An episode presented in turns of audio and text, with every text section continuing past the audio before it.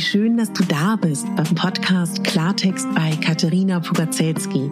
Dein Podcast für klare Worte und Blicke hinter die Kulissen der verschiedenen Themengebiete. In meinen Beiträgen geht es um Mode, Genuss und Wohlfühlen, aber auch um Dankbarkeit, Selbstfürsorge, Empowerment und wie wichtig ein Netzwerk an starken Frauen ist. Unterstützt wird das bunte Potpourri mit beeindruckenden Gästen, die uns an ihren aktuellen Themen teilhaben lassen, uns vielleicht auf etwas ganz Neues lenken oder zum Nachdenken anregen. Nicht mehr und nicht weniger, das ist Klartext bei Katharina Pogacelski. Ich bin Moderatorin, Diplom-Kulturarbeiterin, Schauspielerin, Bloggerin, Selbstliebe-Verfechterin, Model und Stylistin. Du würdest mich so glücklich machen, wenn du mir zum einen eine 5-Sterne-Bewertung auf iTunes hinterlässt und mich an deinen Gedanken teilhaben lässt. Entweder auf iTunes oder auch gerne auf Instagram, wo du mich unter meinem Namen findest. Ich wünsche dir ganz viel Spaß mit der Folge. Deine Katharina.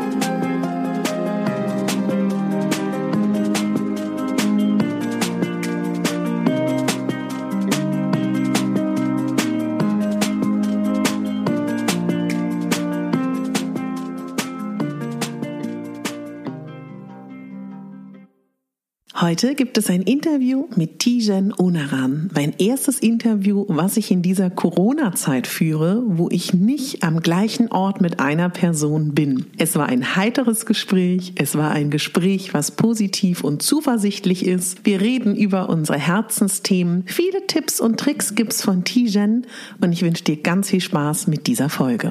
Liebe Tijen, ich freue mich unendlich, dass du dir Zeit genommen hast in diesen äh, Zeiten für mich, weil ich weiß, du hast sehr viel zu tun. Ich glaube, eigentlich kennt dich jeder. Ich werde auch in den Shownotes die zwei langen Interviews mit dir verlinken, die wir schon mal geführt haben. Magst du dich vielleicht als Tijen in der Corona-Krise vorstellen? Weil ich habe das Gefühl, du bist noch mehr als vorher und noch breiter und noch aufgestellter. Ja, sehr gerne. Das mache ich. Das ist toll, dass du das so wahrnimmst und es ist auch nochmal schön, das von außen reflektiert zu bekommen, weil ich habe gerade das Gefühl, dass ähm, es so Tage gibt, wo ich absolut in die Tischkante beißen könnte und es gibt andere Tage, da denke ich, ja, ich habe mein Leben eigentlich ganz gut im Griff und ähm, das beschreibt mich derzeit ganz gut. Ich würde sagen, momentan bin ich so eine Mischung aus Krisenmanagerin, Entertainerin, digitaler ähm, Sprecherin, Moderatorin, alles digital, nichts mehr analog. Und ab und zu gehe ich tatsächlich auch noch laufen und mit meinen Hunden und mit meinem ba Mann mich beschäftigen. Ja, ähm, das ist etwas, was mein Leben gerade umtreibt. Aber eigentlich bin ich Unternehmerin habe ein Unternehmen gegründet, das sich für Diversity und Inclusion einsetzt, gerade im Kontext von Digitalisierung. Also warum sind Vielfalt und Inklusion so wichtig? Warum ist es so wichtig, dass verschiedene Menschen an Digitalisierung teilhaben können? Das merken wir ja jetzt gerade. Ähm, und dafür setze ich mich ein und sehr speziell eben in dem Kontext für Frauen und deren Sichtbarkeit und Vernetzung. Ich habe dieses Interview, was du gegeben hast mit Michelle Friedmann, ich glaube, einige haben das auch gesehen. Und ich habe einfach voller Bewunderung gedacht, mein Gott, also ich, ich finde dich ja eh toll, aber da finde ich, wurde das nochmal so deutlich. Und danach hatten wir kurz geschrieben und haben gesagt, wir müssen nochmal darüber sprechen, weil das offensichtlich noch nicht ganz bei allen ankommt, dass gerade die Digitalisierung in der Zeit dieser Einsamkeit doch helfen kann. Und ich hatte so ein bisschen das Gefühl, dass er das so ein bisschen ja, nicht anders sieht, aber nicht so ganz versteht, was vielleicht auch der Ansatz von uns allen ist, die sich zusammentun wollen in dieser Einsamkeit digital. Wie du schmunzelst, das sieht man jetzt leider nicht. Ja, dazu muss man sagen, dass, ähm, dass Michel Friedmann sowieso per se eine sehr spezielle Art des Interviewens hat. Das muss man einfach sagen. Für diejenigen, die ihn vielleicht auch schon äh, länger kennen, wissen das mit Sicherheit, dass er ja normalerweise auch sehr viele politische Stakeholder interviewt. Und ähm, daher hat er immer eine sehr scharfe Art und Weise reinzugehen. Also das, was du jetzt machst, machst, macht er nicht. Also das bedeutet, dass er mich ausreden lässt. Ja, so und äh, ähm, das ist eigentlich so ein Grundprinzip, was ich immer ganz nett und auch charmant finde, wenn man dem Gegenüber erstmal die Chance gibt, reinzukommen in die Thematik und irgendwie warm zu werden und dann seinen Punkt zu machen. Das hat er so gar nicht, sondern er will da eben gleich eine Schärfe drin haben. Was in Ordnung ist und wenn man das vorher weiß, kann man sich auch darauf einstellen. Das heißt, ich wusste das natürlich im Vorfeld schon, weil ich vorher auch in der Politik aktiv war und gearbeitet habe und viele Menschen begleitet hatte, die eben auch in der Inter Interviewsituation mit ihm waren. Das heißt, ich wusste sein, seine Spielregeln. Wenn du aber in so einer Situation selber bist, dann äh, bist du eben gefangen auch ein Stück weit erstmal in diesem Format und danach schaust du drauf und denkst dir so, ich hätte doch an der Stelle eigentlich noch Folgendes sagen können, aber wie es so häufig ist. Ähm, ich glaube, was zu kurz kam im Interview aus ganz verschiedenen Aspekten und Facetten heraus, war tatsächlich das, was du angesprochen hast, nämlich das Thema Social Connecting. Ich habe es ja irgendwann einmal fallen lassen, weil ich eben auch eine starke Verfechterin davon bin, zu schauen, was kann man eigentlich mit Sprache auch alles verändern und Sprache schafft ja auch Realität. Und wenn man immer von Social Distancing spricht, was ja an sich der Begriff, nämlich Physical Distancing eigentlich ist, aber immer Social Distancing sagt, dann suggeriert man den Menschen, dass wir uns alle irgendwie entfernen sollten nämlich eben auch mental und sozial. Und ich glaube, das ist ja nicht der Fall, sondern ich weiß nicht, wie es dir geht, wie es euch da draußen geht. Ich erlebe gerade eine ganz hohe Solidarität unter Menschen, unter Menschen, die sich vorher noch nie so gekannt haben oder noch nie so aufeinander getroffen wären, dass sie eben äh, Nachbarschaftshilfe machen, dass man sich digital solidarisiert, dass man viel stärker auf andere zugeht, sagt, wie machst du das eigentlich? Ich bin gerade in einer Krisensituation, kannst du mir helfen? Und das ist viel stärker der Fall. Das heißt, mein Thema, auch das Netzwerken, ist, finde ich, jetzt noch mehr im Fokus, als das es vorher war. Mhm. Hast du das Gefühl, du könntest aktuell die Netzwerkbibel nochmal schreiben in Bezug auf nur Digitales? Ging dir das mal durch den Kopf? Oder ob du das mit einem Kapitel vielleicht noch erweiterst? Ja, also ich habe tatsächlich schon drüber nachgedacht, ob ich so eine Erweiterung vornehme ähm, im Hinblick auf Netzwerken unter besonderen Umständen. Ja, mhm. und da ist ja diese Krisensituation eine. Ich glaube, wir werden in Zukunft noch ganz verschiedene Krisensituationen erleben. Und die ist jetzt so exemplarisch und äh, wie ich es vorhin ganz kurz dir auch schon erzählt hatte, ähm, existenziell. Also im Sinne von, es geht halt wirklich jeden und jede da draußen etwas an und jede und jede ist betroffen. Daher glaube ich, ich könnte es nochmal schreiben, aber ähm, ich würde es wahrscheinlich ähm, anders tatsächlich aufziehen, mit einem anderen Fokus und viel stärker die Notwendigkeit eines Netzwerkes nochmal in den Fokus stellen. Lustigerweise habe ich ja im Buch auch ein Kapitel, das da heißt, dass ein richtig gutes Netzwerk sich in der Krise zeigt. Und das erlebe ich jetzt ja. momentan auch und vielleicht du oder diejenigen, die zuhören, auch, dass man jetzt merkt, wer nimmt eigentlich den Hörer ab, wenn man wenn man es braucht, ja, und wer ist wirklich da da und wer kann einen zumindest ähm, eine starke Schulter digital geben zum Anlehnen oder wer hört einfach mal nur zu. Wenn du dir jetzt vorstellst, es gibt da draußen eine Frau, die zuhört, die ihren Job verloren hat, die vielleicht neu in der Stadt ist, keine persönlichen Bindungen hat, keine Beziehung und sich unglaublich alleine und kraftlos fühlt, würdest du dann sagen, warte ab oder würdest du sagen, genau jetzt ist der Moment, sich umzuorientieren, auch wenn man verzweifelt ist und nicht so genau weiß, wo es hingeht?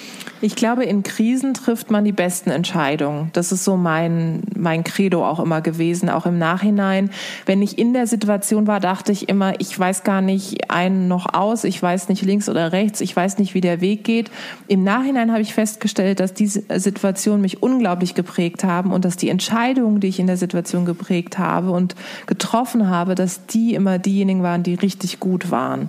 Weil in einer mhm. Erfolgssituation bist du ja ein Stück weit ähm, so eingenommen auch von dem Erfolg, dass du, und da nehme ich niemanden irgendwie heraus aus der Situation, dass du ein Stück weit verblendet bist, ja. Aber in der Krisensituation erscheint dir vieles klarer. Und das ist ja jetzt so. Wir sind mhm. aufs Minimale reduziert. Wir dürfen irgendwie halbwegs noch rausgehen, aber auch nur in einem gewissen Radius. Wir dürfen nicht mehr unsere, unser Umfeld treffen, unsere Familie treffen. Das heißt, du bist so beschäftigt mit dir selber, dass das jetzt eine tolle Chance ist, mhm. einmal zu überlegen, was sind eigentlich die Werte, die mich umtreiben? Wofür stehe ich und wo will ich hin? Und ist der Job, in dem ich bin, noch der, der mich irgendwie auffängt oder mit dem ich glücklich bin? Und ähm, wenn ich in eine Situation komme, wo ich vielleicht meinen Job verliere, das dann so blöd und banal es klingt, als Chance aufzugreifen, zu sagen, komm, dann nehme ich jetzt mal alles, was mir in dem alten Job nicht gefallen hat, nehme das und weiß, dass ich das im neuen Job, der irgendwann auch wieder kommen wird, mache ich das nicht mehr. Also ich mache wirklich nur noch mhm. die Dinge fokussiert, die wirklich mich prägen und wo ich auch eine große Leidenschaft für habe. Und das ist die große Chance. Das heißt, ich würde sagen immer, investier jetzt in deine eigene Stärke, investier vor allem auch in deine eigene Sichtbarkeit. Jetzt ist eine gute Chance. Viele Menschen haben jetzt auch ein Stück weit ähm, die Aufmerksamkeit, viel auch digital zu sehen. Und daher solltest du jetzt in die Visibilität gehen. Mhm. Und was sagst du zu all den Menschen, die dich bestimmt auch fragen, die mich auch regelmäßig fragen, ich würde gerne meinetwegen das machen, was T-Gen macht oder ich würde gerne machen, was XY macht, aber das gibt es ja schon und das, was ich machen will, gibt es schon 20 Mal. Was sagst du an der Stelle? Weil das ist ja ein Gedankengang, mit dem du bestimmt auch oft konfrontiert bist, ne? Ja, absolut. Und ähm, viele Menschen vergessen, dass wir beide beispielsweise, wir erfinden das Rad ja auch nicht komplett neu, ja. Also natürlich ist es so, dass wir einzigartig sind, keine Frage. Aber am Ende des Tages gibt es sehr viele tolle andere Menschen da draußen, die ähnliche Themen besetzen. Und die Frage ist ja nicht, ähm, dass ich mich ständig mit anderen äh, vergleiche, in Relation setze, sondern die Frage ist doch, wie kann ich meinen eigenen Weg finden, der vielleicht ein ähnliches Thema auch behandelt, aber wie kann ich eine spezielle Note drauf geben? Und ich finde, die mhm. Einzigartigkeit Persönlichkeit resultiert ja aus Geschichten wie was ist mein Talent, was ist mein Interesse, was sind meine Fähigkeiten, ähm, was ist das, was ich im Laufe meiner beruflichen Laufbahn so als Geschichten angesammelt habe, was ich dann, wenn ich ein Thema besetze, da wieder sozusagen mit anbringen kann. Also das Persönliche mhm. macht es ja einzigartig. Und jeder mhm. hat eine Persönlichkeit, egal ob man es weiß oder nicht. Die meisten Menschen wissen es, glaube ich, nicht oder überlegen sich sehr lange, was ist eigentlich das, was mich ausmacht. Aber irgendwann weißt du das. Und daher würde ich jetzt in, in, diese Überlegung gehen und ich würde immer mein Netzwerk konsultieren. Also ich würde immer Leute mhm. fragen, die mich schon lange kennen, sag mal, wie siehst du mich eigentlich? Also denkst du, ich bin irgendwie eine gute Führungskraft? Oder glaubst du, ich bin irgendwie jemand, der auf Instagram eine gute Reichweite aufbauen kann, weil ich starke Themen habe? Und da irgendwie mhm. das Umfeld fragen, die haben einen sehr guten und realistischen Blick auf einen. Und das mhm. ist jetzt die beste Zeit, in sich, in seine eigene Zeit und Sichtbarkeit in dem Fall zu investieren. Mhm. Mir ist eine Sache unglaublich wichtig. Meine beste Freundin hat dich über den Podcast kennengelernt und findet dich seitdem ganz toll und folgt dir überall und sagte letztens zu mir, das ist ja Wahnsinn. Wann war das Interview für ein Jahr?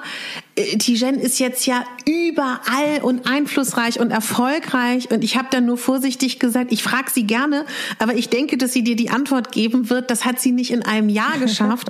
und ich würde gern die Chance nutzen. Also kann ja sein, Tijen, ne? Aber aber ich glaube einfach, dass das sehr viel Arbeit war, auch im, im Vornherein. Und vielleicht können wir das auch mal einerseits entzaubern für alle, die denken, in einem Jahr ist man irgendwo und vielleicht aber auch anderen Mut machen, dass auch Menschen wie du, die so einflussreich jetzt sind, auch dafür arbeiten mhm. mussten, viele, viele Jahre. Vielleicht können wir das nochmal so ein bisschen beleuchten. Vor allem können wir jetzt endlich mal sagen, dass es dein Podcast war der das Na, alles ja. genau. Es war Bei meiner Freundin. Ja, genau. Endlich genau, sagen wir das mal in dieser Runde. Vielen Dank. Gott sei Dank kann ich das endlich mal jetzt visibel machen. Dein Witzig Podcast, mit dem Schön. hat das alles angefangen. Also, ähm, von meiner besten Freundin, um das jetzt genau, nochmal abzuschließen. Genau, das war der Punkt, das ist das Geheimnis. Also ihr Lieben, ihr müsst alle in diesen Podcast und ihr müsst alle die beste Freundin kennenlernen ähm, also es ist tatsächlich so, das ist immer interessant, weil es ist genauso mhm. wie bei dir. Ich sehe ja das, was du von dir preisgibst. Und wenn ja. du zum Beispiel immer erzählst, irgendwie ist es alles gut, es ist strahlend, es geht dir gut, dann mhm. habe ich natürlich diesen Eindruck, ja. Und wenn mhm. du dann ein paar Mal erzählst, ja, das hat irgendwie, es braucht äh, Arbeit oder mir geht's auch mal nicht so gut, dann habe ich auch dieses Bild. Und bei mir ja. ist natürlich, ähm, ich äh, kommuniziere ja auch viel diese, sag ich mal, Erfolge, um anderen auch Mut zu machen. Ich habe ja. das, glaube ich, schon mal gesagt gehabt, wenn, wenn ich nicht sichtbar bin, dann kann ich schwer irgendwie für Sichtbarkeit kämpfen. Das ist relativ mhm. schwierig, finde ich, wenn ich selber nicht die Erfahrung gemacht habe, wenn ich nicht schon mal irgendwie Hate-Kommentare bekommen habe, wenn ich nicht ja. irgendwelche Stalker habe, die mir enorm auf den Senkel gehen, ja.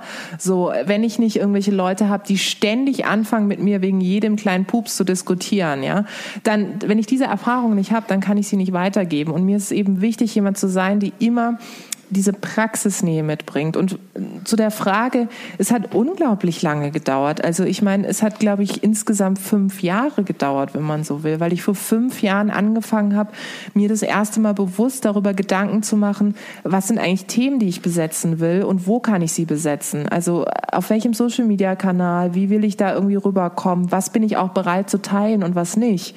Und es ist alles mhm. noch eine aktive Baustelle. Also es ist jetzt nicht so, dass alles abgeschlossen ist. Im Gegenteil ich hadere immer noch damit, ob ich jetzt wirklich auf Instagram den Leuten erzählen soll, dass ich Bananenbrot gebacken habe. Aber offensichtlich ist das etwas, was wahnsinnig viele Menschen interessiert. Ähm, und es interessiert sie dann weniger meine nächste Handelsblattkolumne. Ja, also das ist dann irgendwie, das denkt man sich auch, okay, wow. Ähm, alle sagen, Inhalt ist wichtig, auch gerade für Frauen. Aber wenn ich dann hier Bananenbrot backe, dann kriege ich irgendwie 80 Meldungen. Ja, ich back's auch. Oder wie hast du es gemacht? Oder äh, schmeckt's oder schmeckt's nicht? Ähm, es hat nicht geschmeckt, ja. Aber es sind so, das sind alles so Dinge. Und ich glaube, ähm, zurück zu dem Punkt. Das Wichtigste, was mir geholfen hat, ist, dass ich irgendwann ein genaues Bild hatte, was ich möchte und wo ich hin will.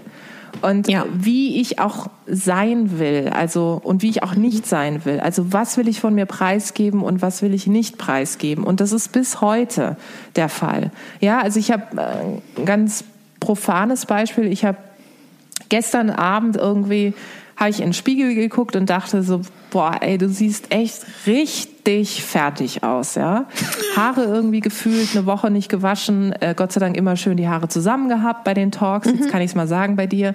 Und dann so, ich komme ja auch nicht zum Haare ausfetten lassen, ja, weil ich ja irgendwie ständig dann auch digital bin. Es geht ja nicht, ja. Schade. Schade. Ich kann es nicht wie Ricardo machen, ja. So, und dann ähm, habe ich so in den Spiegel geguckt und war im Bad und dann habe ich so ein Selfie gemacht, ja mit dem mhm. Spiegelbild. Und dann bin ich zu meinem Mann und habe ihm das gezeigt und meinte so, meinst du, ich kann das jetzt auf Instagram hochladen? Ja? Und ja. dann guckt er mich so an und meint so, was ist jetzt die Message? Und ich so, ich weiß auch nicht, dass ich fertig bin, dass meine Haare irgendwie gerade, also es war halt wirklich so mhm. Volumen pur. Und dann war ich aber im Schlafanzug und dann habe ich gedacht, ja, du hast eigentlich recht. Also klar, für einen Teil mhm. der Follower wäre das vielleicht ganz smart zu sehen, okay, die ist irgendwie auch total durch oder irgendwie mhm. zeigt sich hier im Schlafanzug. Aber das Ding ist halt, ich bin Unternehmerin und ich bin halt auch häufig mhm. in Kreisen, in Zielgruppen unterwegs, wo das schon viel ist, dass ich einen Instagram-Account habe. Das ist ja. schon viel. Oder es ist ja. schon viel, dass ich irgendwie meine Hunde zeige oder mich in Sportklamotten zeige. Und dazu zeige ich nicht ja. irgendwie einen Ausschnitt. Das bedeutet für deine beste Freundin oder auch Menschen, die jetzt zuhören, guckt euch eure Zielgruppe an, guckt euch an, ob ähm, ihr im Schlafanzug auf Instagram für eure Zielgruppe wirklich relevant seid und worauf es dann einzahlt. Und das ist mhm. das Allerwichtigste. Und ich glaube, das können, haben noch nicht so viele Menschen begriffen oder darüber sich Gedanken gemacht. Und ehrlicherweise, das ist die Baustelle, von der ich vorhin sprach. Ja.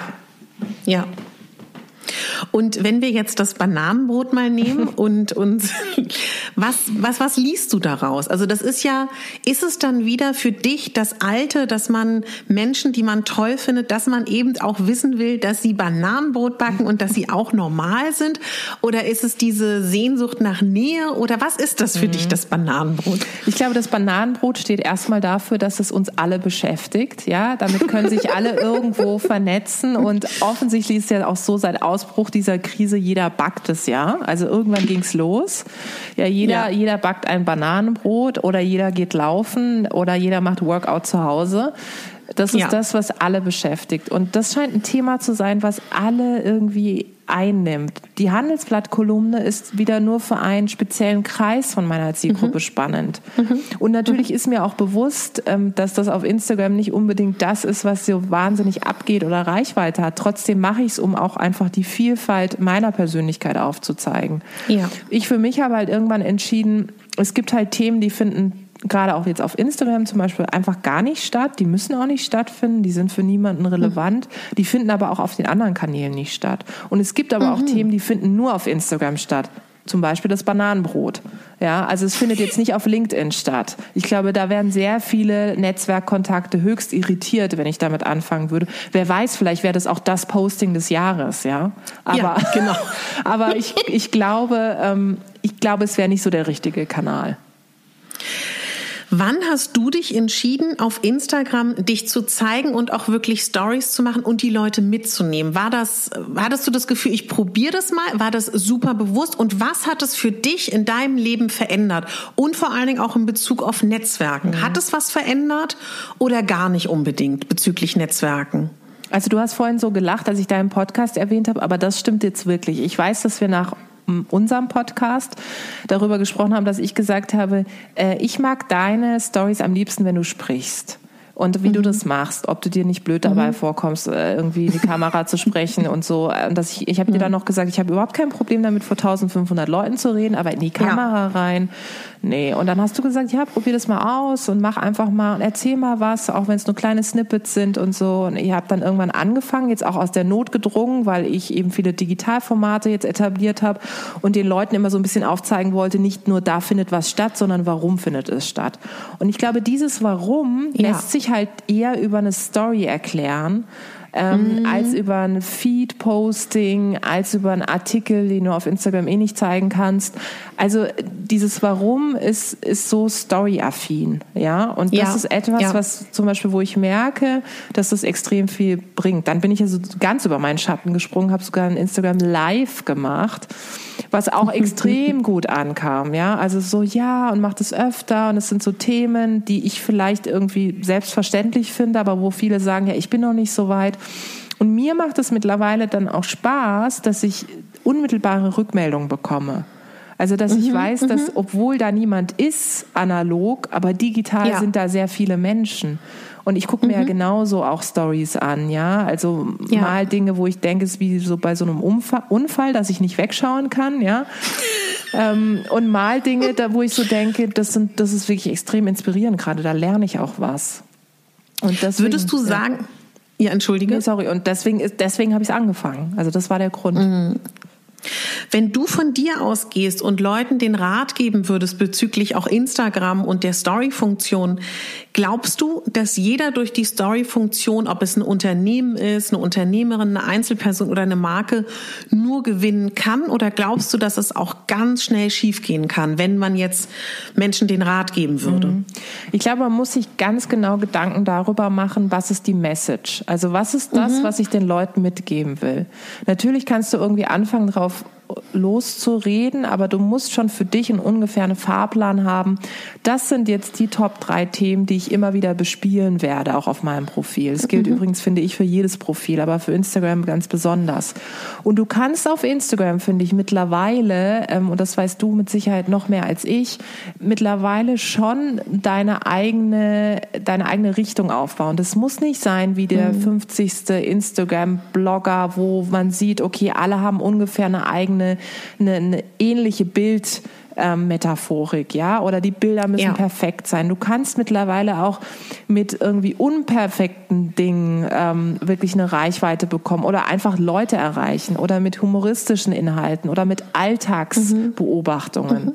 Für all das lässt Instagram ganz viel Platz und das finde ich das Schöne. Deswegen habe ich mich auch ein Stück weit neu verliebt in dieses, in diesen Kanal, weil ich am Anfang einfach wahnsinnig damit gehadert habe, dass ich, dass ich nicht verstanden habe oder dass ich nicht, dass ich jetzt mich da nicht so inszenieren wollte im Sinne von, ich mache schöne Bilder von mir im Wald oder mit dem Bananenbrot oder was weiß ich, ja.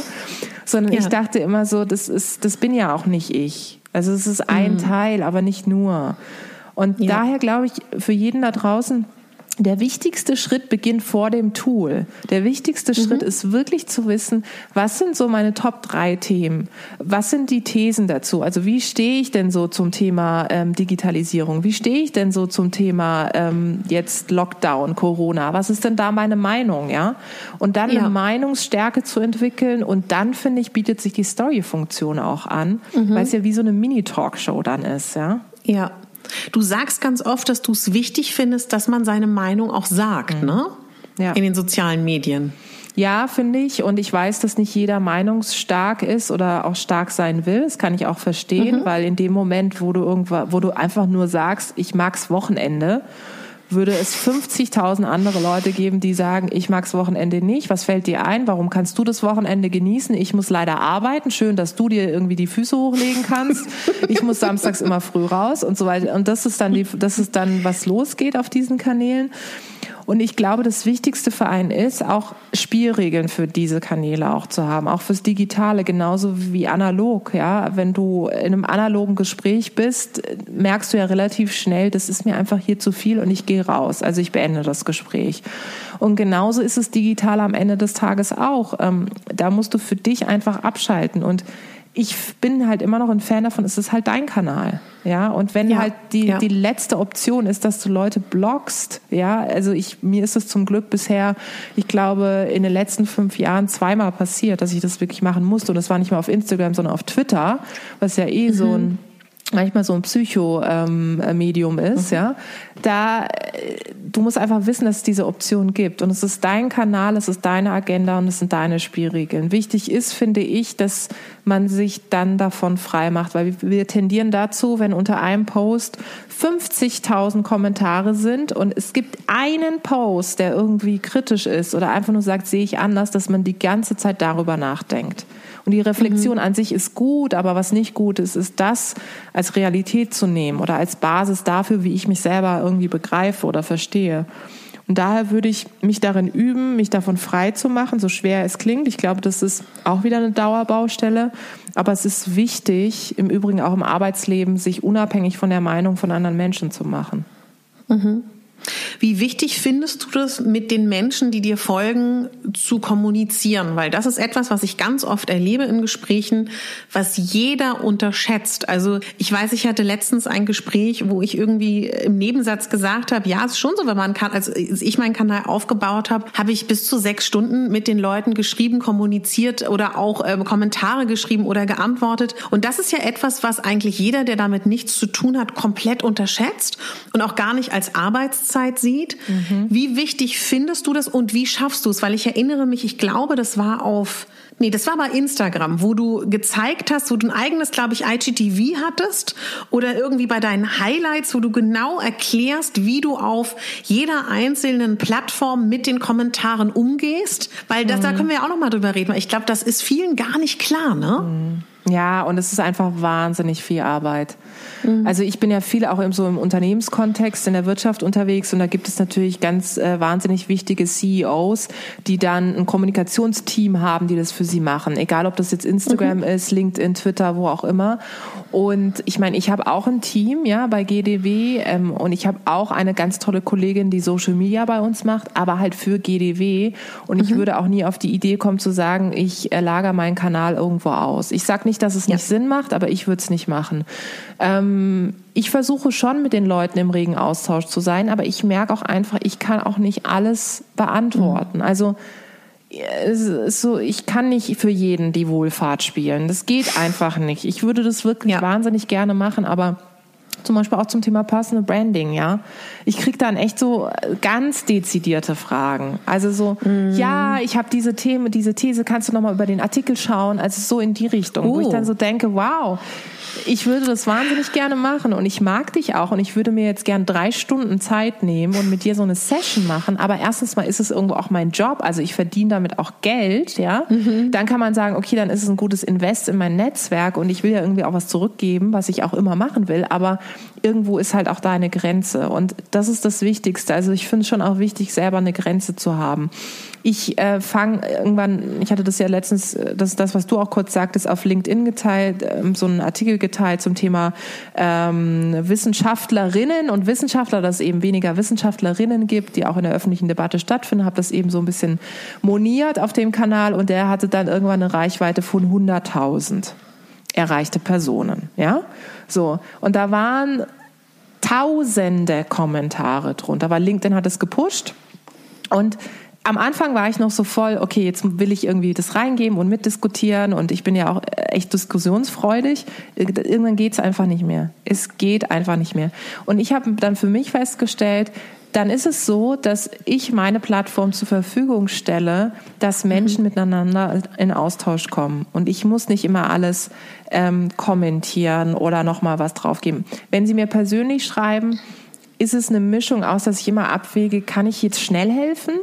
Mhm. Oder ist es was, wo ich irgendwie Zeit brauche oder bin ich tatsächlich auch die falsche Ansprechpartnerin? Ich versuche ja. das schon, aber es geht auch tatsächlich auch einfach mal was unter. Ja. Mhm. Also ich weiß nicht, wie du das machst, aber bei mir ist es häufig so, dass ich dann irgendwann so viele an, also so viele Mitteilungen kommen, dass ich dann wirklich auch Nachrichten einfach vergesse. Ja. Mhm. Leider. Deine Tätigkeit, du bist ja auch Host in einem Podcast. Wie kräftezehrend ist das? Weil da, also ich erlebe das ja auch als sehr präsent und sehr regelmäßig. Vielleicht können wir mal so ein bisschen darüber sprechen, was mich sehr interessiert.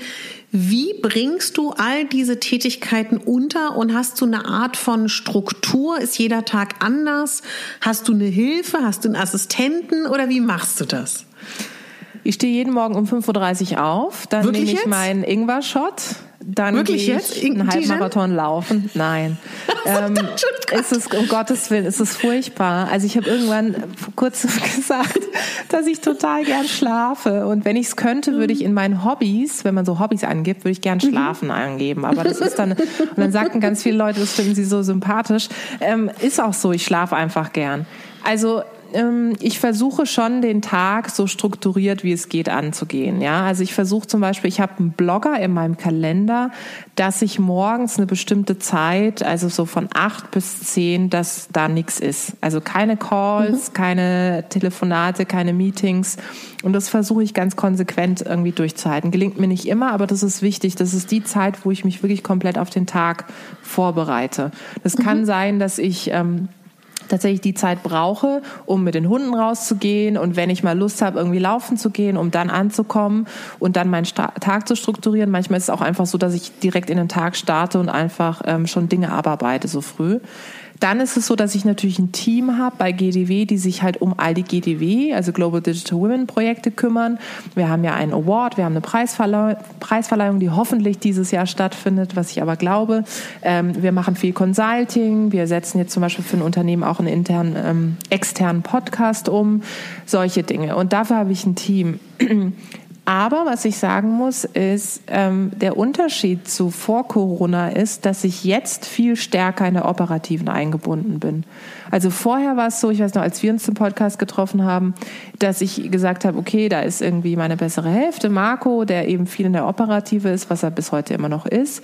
Aber dadurch, dass bei mir jetzt nicht nur viele Dinge wegfallen, sondern dass wir auch neue Projekte etablieren mhm. und diese neuen Projekte auch häufig mit mir zu tun haben oder mit meinen Fähigkeiten, bin ich viel stärker in der Operative drin, was ehrlicherweise extrem herausfordernd für mich ist. Weil jetzt muss man sich vorstellen, jetzt kommt zu dem, was ich vorher hatte, kommen zwei, drei Sachen sind weg, aber jetzt kommt halt noch mehr dazu.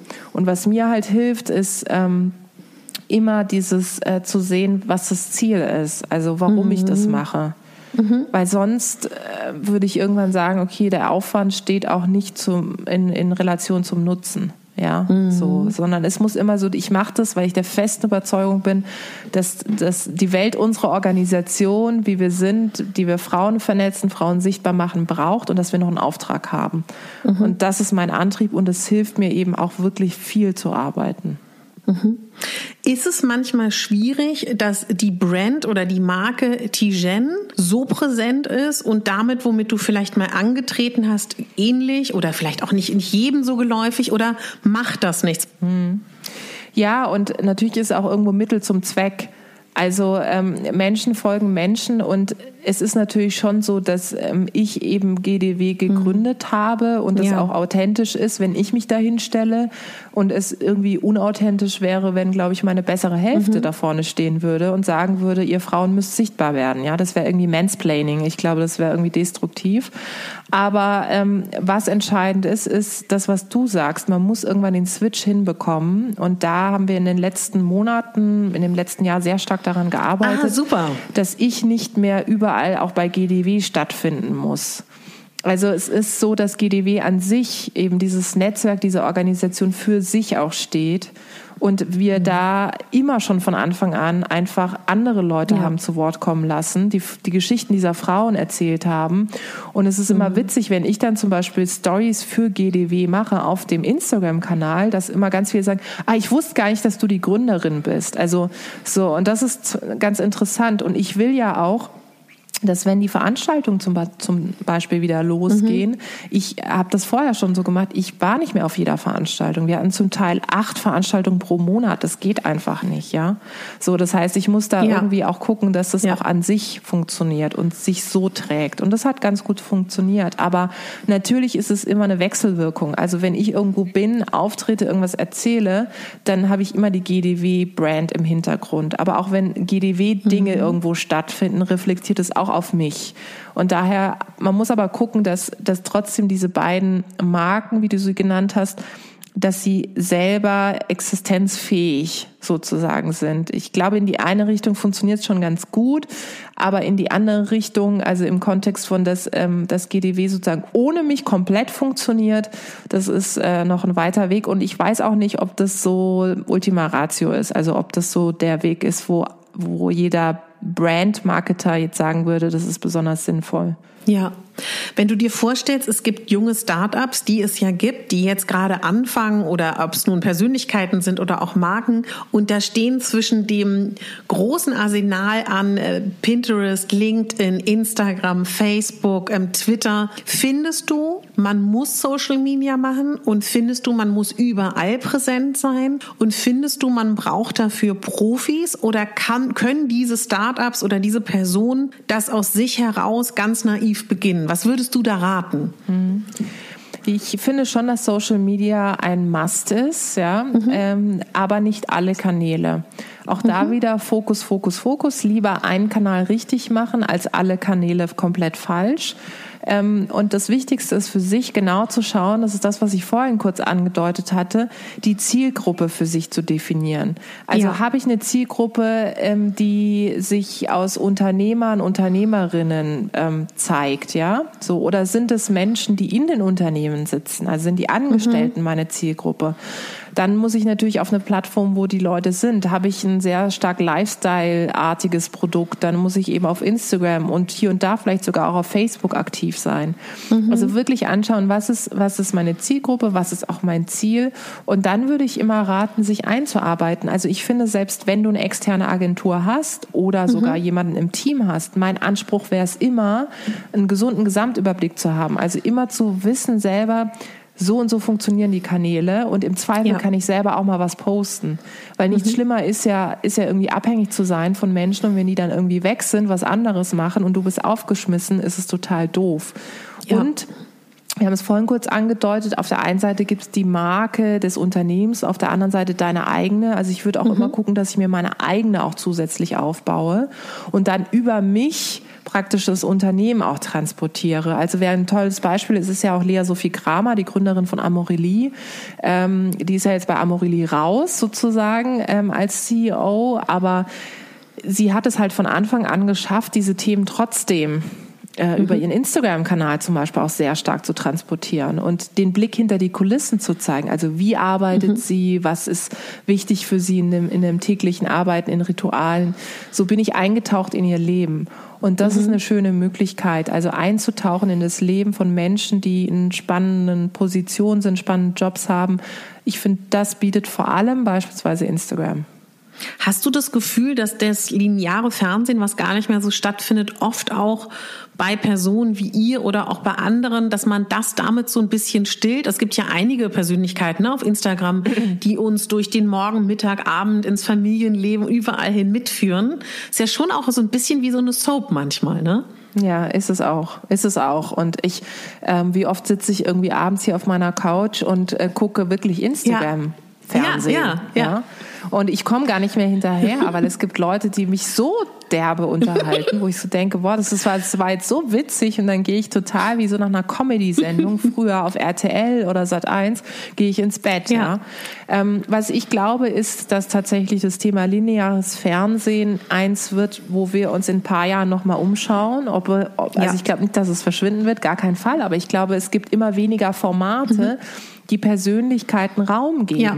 Und die, es gibt tolle Persönlichkeiten. Und wozu Instagram und Co. beitragen, ist zu einer Diversität. Mhm. Dafür stehst du ja auch sehr stark zu sagen, es gibt eine Vielfalt mhm. an verschiedenen Persönlichkeiten, mit verschiedenen Geschichten, mit verschiedenen Ideen, wie sie leben und Wertevorstellungen. Und diese Möglichkeiten kannst du gar nicht über das lineare Fernsehen transportieren. Ja. Weil du weißt es selber, da gibt es irgendwie ein Format, da muss ein Typus draufpassen und alles andere findet dann nicht mhm. statt. Und bei Instagram hast du die Möglichkeit, diese Vielfalt eben aufzuzeigen. Und du kannst dir heute angucken, äh, wie jemand irgendwie Workout macht. Morgen siehst du ähm, Oliver Pocher, alle Influencer irgendwie zerschlagen und übermorgen ähm, folgst du einem Chefredakteur in, in seinen Job als Journalist. ja? ja? Und das ist tatsächlich mega spannend, finde ich. Und das ist ja das Tolle, dass du dir aber wiederum als Follower oder Nutzer, Nutzerin aussuchen mhm. kannst, was konsumierst du und was auch nicht. Ja. Und das würde ich mir immer beibehalten wollen. Tijen, du bist auf äh, YouTube. Du hast eine Talkshow. Erzähl doch mal, wie, warum guckst du denn so? Ich bin so stolz auf dich. Ich habe da, ja, das war ich habe da, mein Traum. Ja, ich habe da immer Schiss von, habe das nie gemacht. Deswegen sage ich, wow. Wie kam es dazu? Hm. Ja, also es ist, ich werde jetzt definitiv nicht in die Riege der YouTuberin oder Historia da einsteigen. Ähm, aber, aber es ist so, dass, dass YouTube ähm, die Plattform ist, die jetzt unseren äh, Bedingungen äh, besonders ja. gerecht wird. Also das bedeutet, wie ich habe es ja vorhin gesagt, wir sind auch sehr veranstaltungsgetrieben unterwegs. Das bedeutet, man muss sich vorstellen, wir haben vorher Veranstaltungen in verschiedenen Städten gehabt, wo wir in Unternehmen zu Gast waren und die Unternehmen haben dann eben eine spannende Frau gezeigt, die aus ihrem Job im Digitalbereich erzählt hat. Und jetzt finden diese Veranstaltungen nicht mehr statt. Das heißt, du überlegst dir, wo machst du das? Und dann hatten wir schon einen YouTube-Kanal, wo wir eben verschiedene Dinge gezeigt haben. Das waren so einzelne Talks, wo ich eben irgendwie stattgefunden habe oder auch von unserer Preisverleihung Zusammenschnitt. Und dann haben wir gedacht, okay, dann fangen wir jetzt YouTube an, weil das die Plattform ist, wo wir es auch ja. am besten streamen können. Ja, bei Instagram ist es ja so eine Podiumsdiskussion oder so ein Panel kannst du ja da irgendwie schlecht streamen. Und dann haben wir das angefangen und äh, ja, also es ist, ähm, mhm. ich sehe das wirklich als Tool.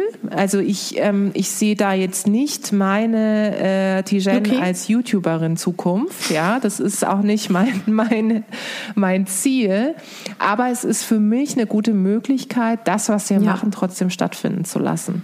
Und da geht es mir auch gar nicht darum, dass das jetzt 50.000 Leute gucken. Es reicht ja. mir, wenn meine Zielgruppe das da schaut. Und wenn ich dann noch ein paar andere Leute erreiche, dann bin ich echt völlig fein damit. Und das ist eine schöne Möglichkeit. Und, und ich bin, also ich bin mal ein bisschen in diese YouTube-Welt eingetaucht. Mhm. Das ist ja irre. Also das ist wirklich der Wahnsinn. Wenn du es wirklich professionell machen willst, Hut ab an alle Leute da draußen. Also ich bin ja schon verzweifelt mit irgendwie ähm, drei anständige Worte in die Kamera sagen. Hallo zusammen und herzlich ja. willkommen. Und dann denke ich schon so, ich komme mir vor wie so bei der Tagesschau. Ja, mhm. also es ist so. Und wenn es Leute von der Pike mhm. auf können, also jetzt, ich gucke jetzt auch YouTube-Videos komplett anders. Selbst sage ich mal in Anführungszeichen Schminkvideos oder ja. Hair-Tutorials, die gucke ich komplett anders. Mhm. Ähm, wie, wie davor, bevor ich selber eben nicht so auf der Plattform war. Also was ich an YouTube toll finde und warum ich auch denke, dass das gut ist, dass ihr da seid, also nehme ich zum Beispiel die Generation meiner Eltern, die gucken sich alles, was sie konsumieren, auf YouTube an, die würden aber nicht auf Instagram gehen oder ja, auf spannend. LinkedIn. Und das ist nämlich auch so ein Punkt, wer da auch immer zuhört, da ist, glaube ich, auch gerade die Zielgruppe, die älter ist. Und es ist ja. für jeden zugänglich. Du brauchst keinen Account, du brauchst kein Abo. Ich glaube, die Zugangsmöglichkeiten sind so toll, ne? Ja, ja, ja, du hast vollkommen recht. Und es ist leicht nutzbar, es ist leicht ja. verstehbar. Du klickst auf den Button, du bist ja. direkt mit dabei. Und viele Themen lassen sich eben auch abbilden. Ich glaube, YouTube war viel in unseren Köpfen als eben so Schminkvideos genau. und so weiter. Aber jetzt bin ich mal eingetaucht und es gibt ganz tolle Menschen, die im Wissenschaftsbereich da sind, Dinge erklären, im Bereich äh, Juristerei, ja. ähm, im Bereich Female Empowerment. Ja. Also es ist wirklich eine komplett eigene Welt nochmal. Und so wie ich mit YouTube sozialisiert bin, es hat sich total verändert. Ja. Also und zurück zu den Formaten übrigens. Also ich glaube, dass Menschen, die sich auf YouTube fokussieren wollen würden und da eine Reichweite aufbauen, große Chancen haben, da auch ein eigenes Format zu kreieren. Ja. Total. Also als Beispiel auch nochmal bezüglich Sichtbarkeit. Es müsst, ihr müsst das, äh, bitte guckt das nachher mal nach. Einer, der mich mal interviewt hat, hat zu mir gesagt, weißt du, ich weiß, dass wann immer man dich googelt, wird man zuerst dein Interview mit mir auf YouTube sehen und jeden Schauspieler, Sänger, wen auch immer ich moderiert habe, ich bin die Nummer eins in der Google-Suche mit meiner YouTube-Talkshow. Wow. Und das ist auch, wenn man das vielleicht auch so ein bisschen im Hinterkopf hat, ist das auch gerade, wenn man vielleicht wirklich viel auftauchen will, mhm. ein Wahnsinnstool Tool auch. Ich bin gespannt, ob das sich ja. bei euch auch nochmal verändern wird dadurch. Ja, das ist ein super Hinweis. Also das glaube ich tatsächlich auch. Und für uns ist natürlich jetzt die Challenge eben zu gucken, dass wir alles irgendwie so richtig angehen, dass wenn man gewisse ähm, Bausteine da googelt, ne, also mhm. Schlagworte, dass wir dann da irgendwie erscheinen. Aber du hast vollkommen recht. Und genauso auch mit einer eigenen Website oder ja. so. Ne? Man merkt es ja schon, woher kommen die Anfragen, mhm. wo landen die, äh, wie sind Leute auf einen aufmerksam geworden. Und ich glaube, wenn man irgendwie, wie du gesagt hast, eine breite Zielgruppe ansprechen will, dann muss man halt auch breite Möglichkeiten anbieten, damit Menschen auf einen aufmerksam werden. Das heißt, du bist ein klarer mhm. Fan der eigenen Website, ne? Ja, ich habe eine eigene Website, weil ähm, die wird auch gerade tatsächlich überarbeitet. Ähm, neues Design kommt. Ich bin schon sehr gespannt. Ich glaube halt, also für mich ist es deswegen wichtig, weil ich ja eben viel so ähm, Speaking-Jobs normalerweise mhm. auch habe. Eben, ähm, du hast das Buch angesprochen, dann kommt das zweite Buch, ähm, dass man eine Plattform hat, wo alle gesammelten Informationen sind. Mhm. Ähm, sonst ist die Problematik, du wirst halt nur die Leute, wie du gesagt hast, auf LinkedIn erreichen mhm. oder nur auf Instagram. Auf Instagram kann ich auch auch nur einen Ausschnitt zeigen. Ja. Und auf der Website, das ist meine Visitenkarte, da steht auch wirklich meine Arbeit drauf, ja, so, mhm. was ich wirklich alles bisher gemacht habe und noch vorhabe. Und das ist der gesammelte Ort. Und meine Anfragen zum Beispiel, das ist ganz interessant, die kommen nur über meine Website. Mhm. Also klar werden Leute über Tools aufmerksam, über Instagram und Co., aber die Anfragen an sich kommen über die Website. Mhm. Ich habe noch drei Fragen, Tisha. Die erste ja. ist, es gibt Lisa. Lisa ist 22. Lisa möchte irgendetwas pro promoten, vermarkten, hat ein kleines Start-up, kennt niemanden, fängt jetzt an, sich bei Instagram und LinkedIn anzumelden und möchte ein Netzwerk aufbauen. Was würdest du ihr raten? Abgesehen, dass sie sich hoffentlich bei euch anmeldet. Ja, also ich glaube, das Wichtigste für Lisa ist, ähm, sich einmal Gedanken zu machen, was sie bisher zumindest schon mal geschafft mhm. hat. Also selbst in jungen Jahren hat man ja irgendwie Talente, Fähigkeiten, Kompetenzen, die würde ich auch angeben auf dieser Plattform und da durchaus auch selbstbewusst mhm. sein, ja, also nicht irgendwie das Licht unter den Scheffel stellen, sondern überlegen, was sind wirklich Fähigkeiten, die auch an, für andere spannend sein könnten dann würde ich anfangen, Menschen zu folgen, die mich inspirieren. Mhm. So habe ich es am Anfang auch gemacht oder mich mit ihnen vernetzt. Ähm, und über die bin ich wieder auf andere aufmerksam mhm. geworden. Also ich hatte immer so eine Handvoll an Leuten, die ich spannend fand und die waren dann wieder Multiplikatoren für Leute, die ich auch spannend fand. Und der dritte Schritt ist dann zu sagen, wenn ich dann so eine gewisse kritische Masse habe, denen ich folge, selbst natürlich mhm. anzufangen, auch Dinge zu produzieren. Und selbst in jungen Jahren, genauso wie man weiß, wofür, also was die eigenen Talente sind, wenn man sich darüber mal Gedanken gemacht hat, weiß man auch relativ schnell, okay, wie kann ich eigentlich Themen transportieren? Ja. Und es kann, kann am Anfang auch das Thema Jobsuche mhm. sein, ja. Also viele kommunizieren, das ist ja transparent auf den Kanälen zu sagen, es ist wahnsinnig schwer als Berufsanfängerin oder es ist besonders einfach oder ich suche einen mhm. Job mhm. und dann wird es gepostet, es wird geholfen. Also ich würde so peu à peu anfangen und letzter Tipp, sich nie überfordern. Ja. Also je, wie wir es vorhin gesagt haben, ich habe irgendwie Jahre gebraucht und es braucht eine Zeit, aber es wird der Moment kommen, wo man wirklich merkt, es hat sich so gelohnt. Gott sei Dank bin ich da durch. Mhm. Du sagst immer, dass dir wichtig ist und das rätst du auch beim Netzwerken, dass man gerade auch Menschen folgt, die nichts mit der eigenen Berufsgruppe mhm. zu tun hat. Ne? Warum ist das so wichtig? Ich finde, sonst sind wir alle in unserer Filterbubble unterwegs. Mhm. Ja, also wenn ich nur irgendwie Leute um mich herum habe, die, wo es so eine Wohlfühlatmosphäre ist, ist es super und ich mhm. fühle mich dann auch wohl, aber ich werde mich höchstwahrscheinlich nicht verändern. Mhm. Ähm, und ich werde auch keinen Grund sehen, mich zu verändern. Aber wenn ich Leute habe, wo ich denke, das sehe ich irgendwie anders und warum sehe ich das eigentlich anders? Und wenn ich mal darüber reflektiere, dann wird es mich weiterbringen. Und dazu brauche ich eine Vielfalt in meinem Netzwerk. Ja. Und das ist das ja. Wichtigste. Und nichts ist schlimmer, wie wenn du Menschen hast, kenne ich auch noch aus politischen Zeiten, die dir nicht mal sagen, du, das war jetzt nicht in Ordnung. Also das, mhm. oder das würde ich anders machen. Ja, also wenn mhm. du keinen mehr um dich herum hast, der ehrlich sagen kann, ähm, pass mal auf, ich gebe dir mal einen Tipp, ähm, wenn ich gefragt werde oder ähm, weißt du was, hast du mal überlegt, das so zu sehen oder das so zu machen, das ist doch das Tollste. Und daher ja. glaube ich, ist es wichtig für die eigene Weiterentwicklung auch auf Diversität in dem eigenen Netzwerk zu setzen. Mhm. Ich kann mir nur im Ansatz vorstellen, wie erschöpft du auch zwischendurch sein musst. Wie tankst du auf und was hilft dir, wieder zu Kräften zu kommen oder positiver zu sein oder mehr mit Energie zu sein, wenn es dir mal nicht so gut geht? Das heißt, es muss ja nicht gleich dramatisch sein, aber vielleicht auch, wenn du so einen Durchhänger hast. Schlaf.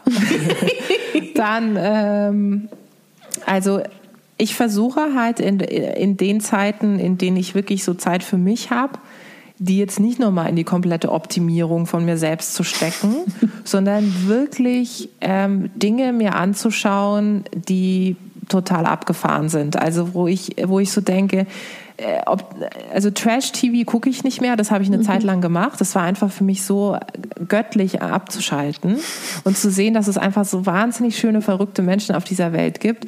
Aber das kann dann eine Netflix-Serie sein, ne, mhm. ne, wo ich wirklich eintauchen kann. Und das muss auch relativ weit weg von dem sein, was, was ich mache, dass ich wirklich komplett eintauche, ohne dass ich irgendwie damit eine Verbindung habe. Es kann auch ein Rosamunde Pilker-Film sein, ja. weil das so schlecht zum Teil synchronisiert ist, dass es schon wirklich absurd ist, aber es ist so gut, weil man total abschalten kann. Ja. Ähm, Sport ist bei mir nicht abschalten. Ja? Also viele sagen ja, ach, ich brauche dann Sport, ich muss dann eine Stunde laufen gehen und dann bin ich wieder frisch mhm. und dann geht's mir wieder fresh und ich bin so top und so.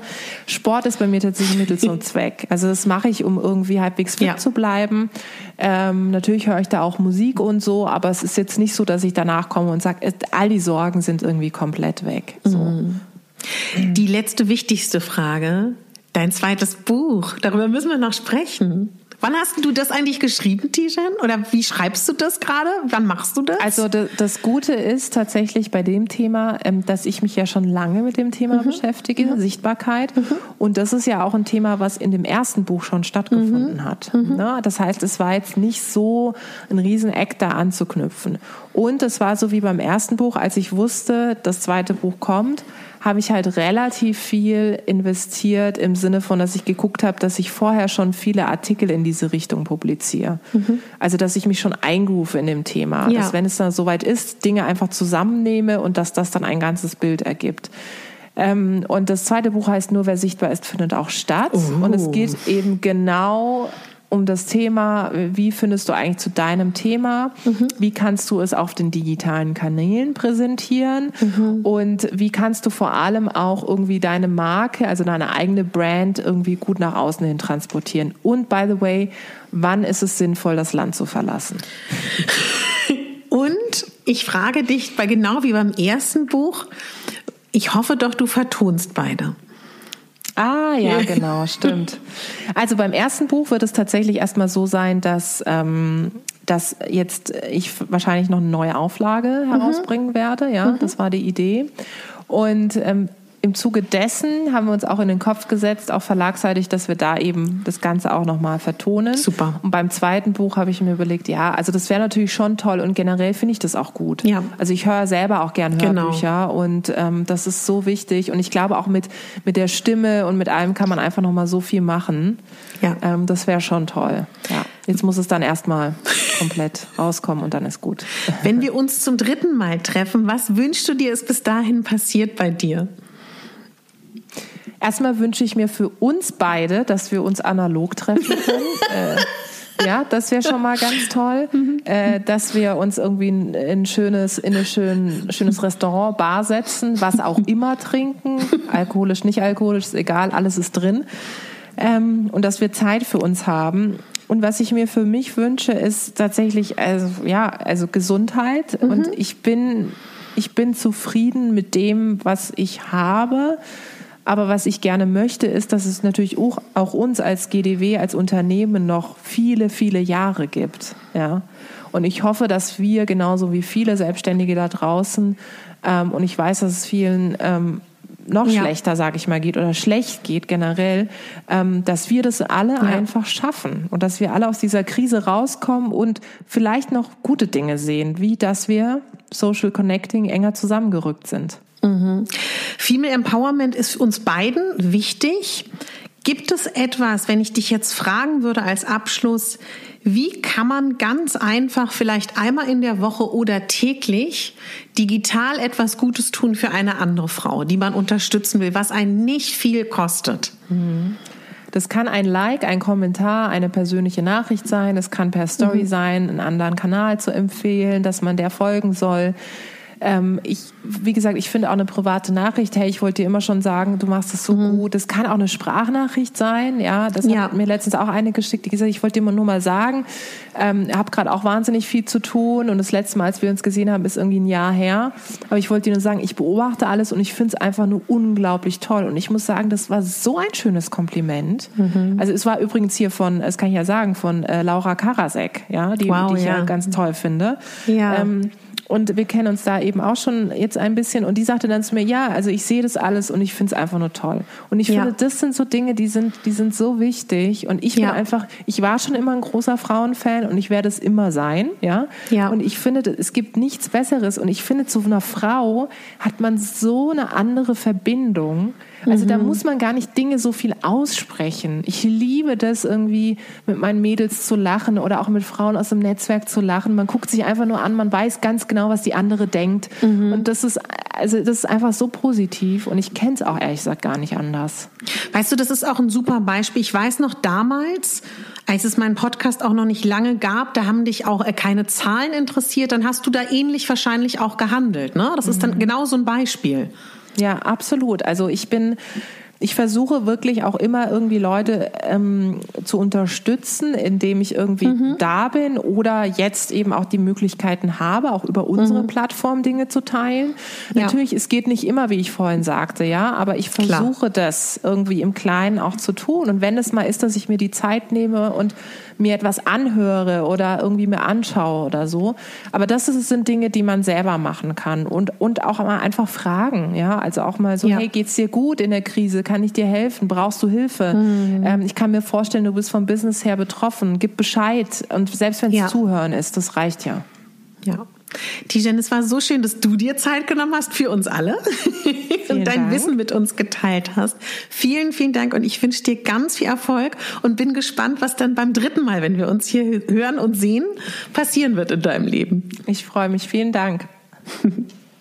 Ich hoffe, dir hat dieses Interview ganz genauso gefallen wie mir. Ich danke dir, Tijen, für deine Zeit, für deine Heiterkeit, für deine Tiefgründigkeit und für deine tollen Impulse. Ich hoffe, du konntest etwas mitnehmen aus dem Interview. Schau gerne bei Tijen vorbei, was sie so macht. Und wenn dich jetzt mehr zu ihr interessiert, zu ihrem Weg, ihrer Karriere, der übrigens unglaublich spannend war, ihr Weg, dann verlinke ich dir in den Show Notes zwei lange Interviews, die ich mit ihr geführt habe. Kannst du gerne mal reinhören.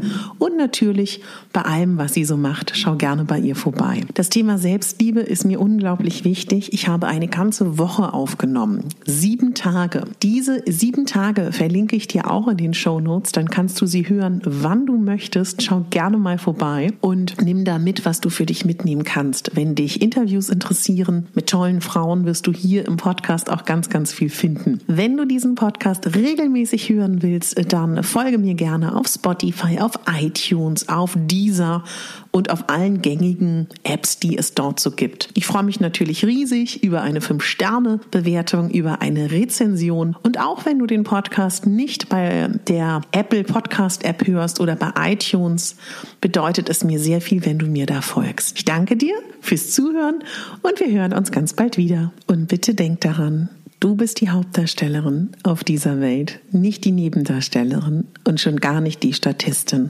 Du spielst die Hauptrolle in deinem Leben. Deine Katharina.